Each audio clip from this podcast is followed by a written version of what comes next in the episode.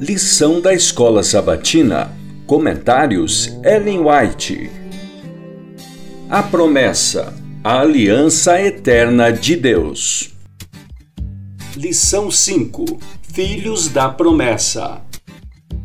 Sábado 24 de abril.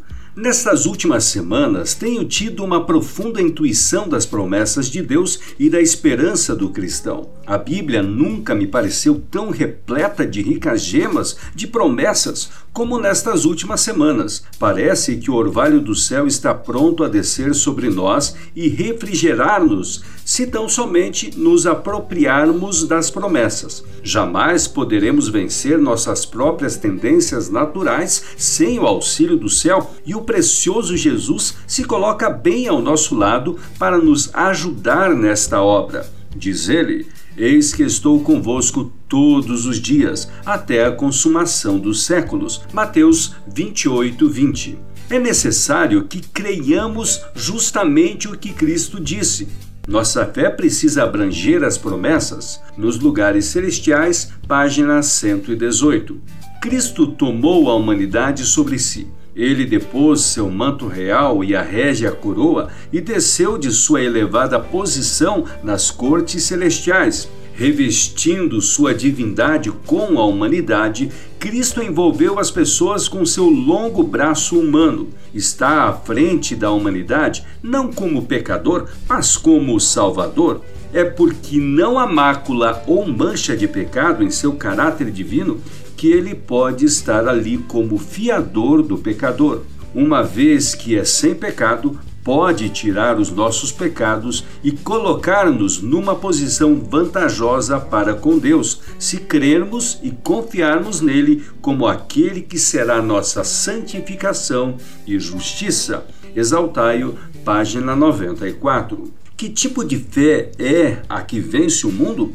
É a fé da pessoa que faz de Cristo seu Salvador pessoal. A fé que, reconhecendo seu desamparo, sua total incapacidade para salvar a si própria, se aposta do ajudador que é poderoso para salvar como sua única esperança. É a fé que não fica desanimada, que ouve a voz de Cristo dizendo: Tenham coragem, eu venci o mundo. João 16:33 e minha força divina lhe pertence. É a fé que o ouve dizer: Eis que estou convosco todos os dias. Mateus 28:20. Cristo jamais deve ser esquecido. Os anjos disseram a respeito dele: E lhe porás o nome de Jesus, porque ele salvará o seu povo dos pecados deles. Mateus 1:21. Jesus, precioso Salvador. Certeza, solicitude, segurança e paz se acham nele. Ele dissipa todas as nossas dúvidas, o penhor de todas as nossas esperanças. Quão precioso é o pensamento de que verdadeiramente podemos nos tornar participantes da natureza divina e assim vencer como Cristo venceu.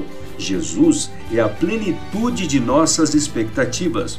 Ele é a melodia de nossos cânticos, a sombra de uma grande rocha em terra árida. Ele é a água viva para a alma sedenta. É o nosso refúgio em meio à tempestade, é a nossa justiça, nossa santificação, nossa redenção. Quando Cristo se torna nosso Salvador pessoal, exibimos os louvores daquele que nos chamou das trevas para a sua maravilhosa luz. 1 Pedro 2,9 Refletindo a Cristo, página 13.